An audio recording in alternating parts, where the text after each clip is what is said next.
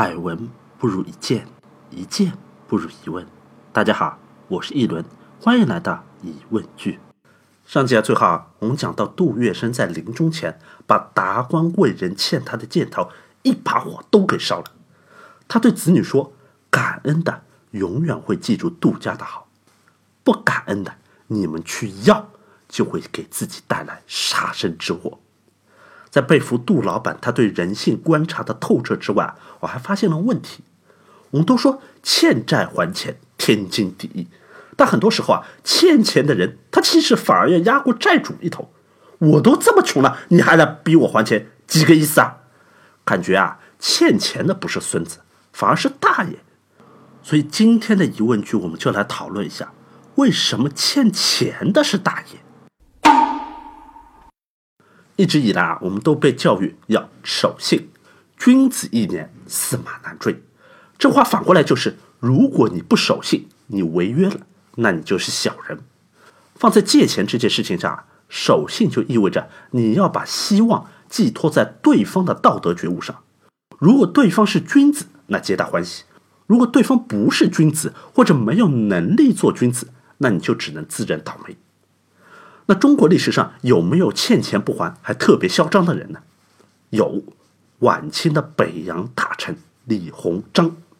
我在读近代史的时候啊，就想到了一个问题：清政府打仗老输，一输就赔款，小的上百万两白银，多的上亿两，而清政府一年的财政收入就一个多亿，明显不够花。但是就这样，李鸿章还花了总共差不多有三千多万两白银，从欧洲买回来一整支舰队，这是我们所熟知的北洋水师。对于北洋水师的实力啊，当时西方的观点是亚洲第一，世界第九。那问题来了，李鸿章哪儿弄的钱买的军舰呢？很简单，跟外国人借。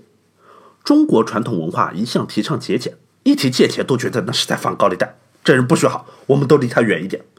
别看现在买房申请贷款是很正常的事情啊，不贷款反而是个案。但是刚开放公积金贷款那会儿，没几个人敢借，完不成指标没办法，就通过电视、电台、报纸、各种新闻媒体一起宣传，才一点一点扭转大家的观念。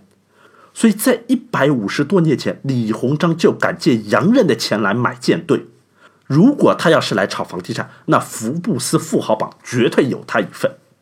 问题来了，中国这么穷，怎么说服洋人借钱呢？据说李鸿章啊，请来了德国、法国、英国、美国、俄罗斯五国的银行代表，他先是承诺他会付出高额的利息，然后他又加了句非常要命的话：谁借钱，我就买谁的军火，谁的利息最低。我就跟谁借？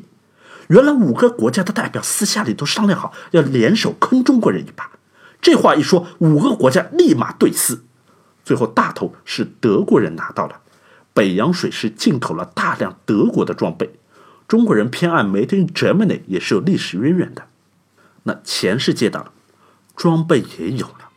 问题来了，借了这么多钱是要还的啊，而且洋人的利息还特别高。在电影《走向共和》里面，李鸿章说了句名言：“借钱少了，你是孙子，他是大爷；借钱多了，你就是大爷了。”李鸿章知道洋人特别怕他到点还不上钱，所以到要还钱的时候，他就耍无赖，提各种条件。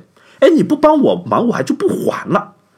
因为那时候啊，清政府特别怕洋人，遇到中国人自己来办事情，就各种拖延，公开的要好处费。洋人一出面，分分钟全部搞定。表面上来看，洋人要的利息是高，但是原来的好处费省下来了，正好拿来付利息，事情还办得特别快。那从总体上来看，还是合算的。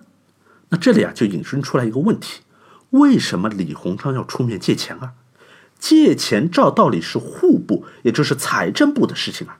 我们都听说过一个故事。说清朝和日本曾经都争着要买航速最快的新式英国军舰，北洋水师的钱被李鸿章拿去孝敬慈禧太后修颐和园了。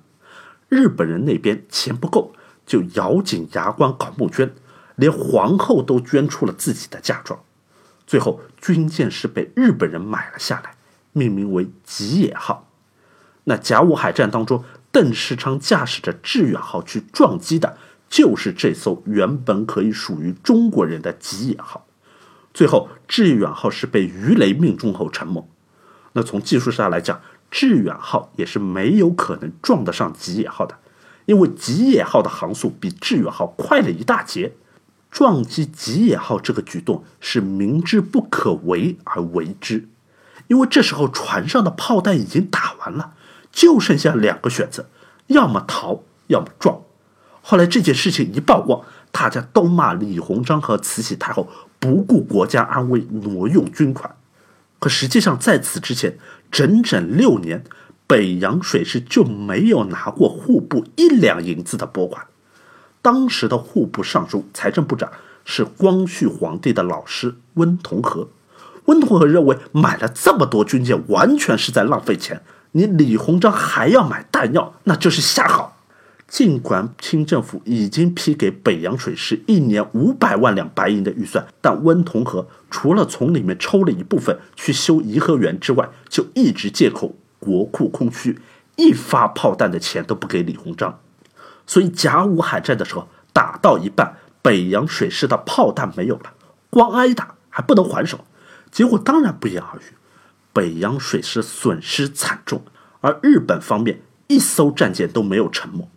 按照日本人的说法，这场仗感觉就是对方故意要输给我们一样。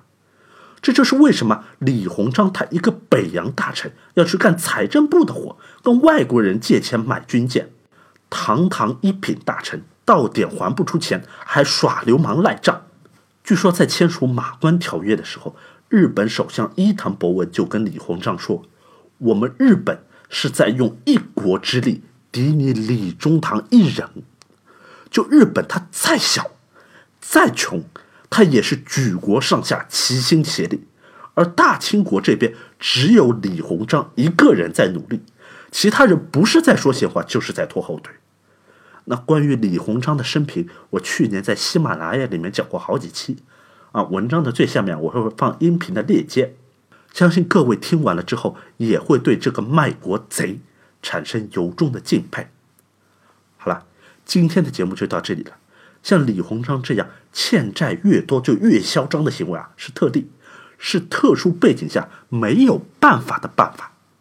那么下集我们就接着来透过借钱这件事情来看中国人际关系之中的微妙之处。最后还是拜托各位，如果您喜欢今天的节目，欢迎转发或者在文章的最下面点赞看，一键就可以让更多的人听到。借钱少了。你是孙子，他是大爷，借钱多了，你就是大爷。这句话背后的故事，一轮在这里就先谢谢了。德瓦米纳桑，Guten Appetit。